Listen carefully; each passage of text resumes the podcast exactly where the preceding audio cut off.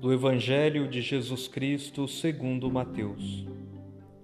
Naquele tempo disse Jesus a seus discípulos: Não penseis que vim revogar a lei e os profetas.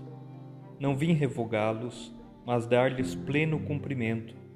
Porque em verdade vos digo que até que passem o céu e a terra, não será omitido nem um só i, uma só vírgula da lei, sem que tudo seja realizado.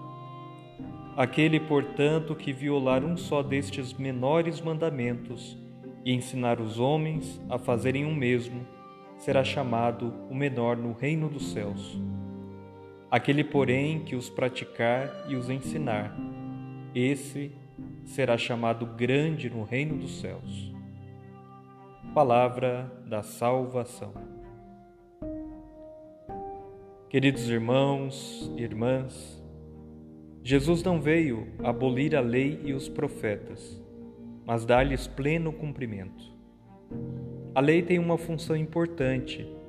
Ela organiza, baliza, protege, esclarece as situações.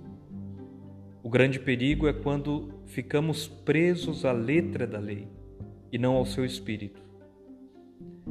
O cardeal José Tolentino Mendonça disse que a lei só é cumprida quando tocar, não apenas a pele, mas quando tocar o espírito, quando nos mover por dentro, quando não nos bastar cumprir apenas a forma, mas sentirmos a necessidade de mergulhar no fundo.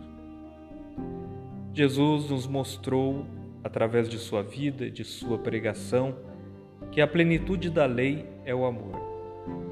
Deixemo-nos, portanto, que esse amor nos toque e, nos tocando, nos transforme profundamente.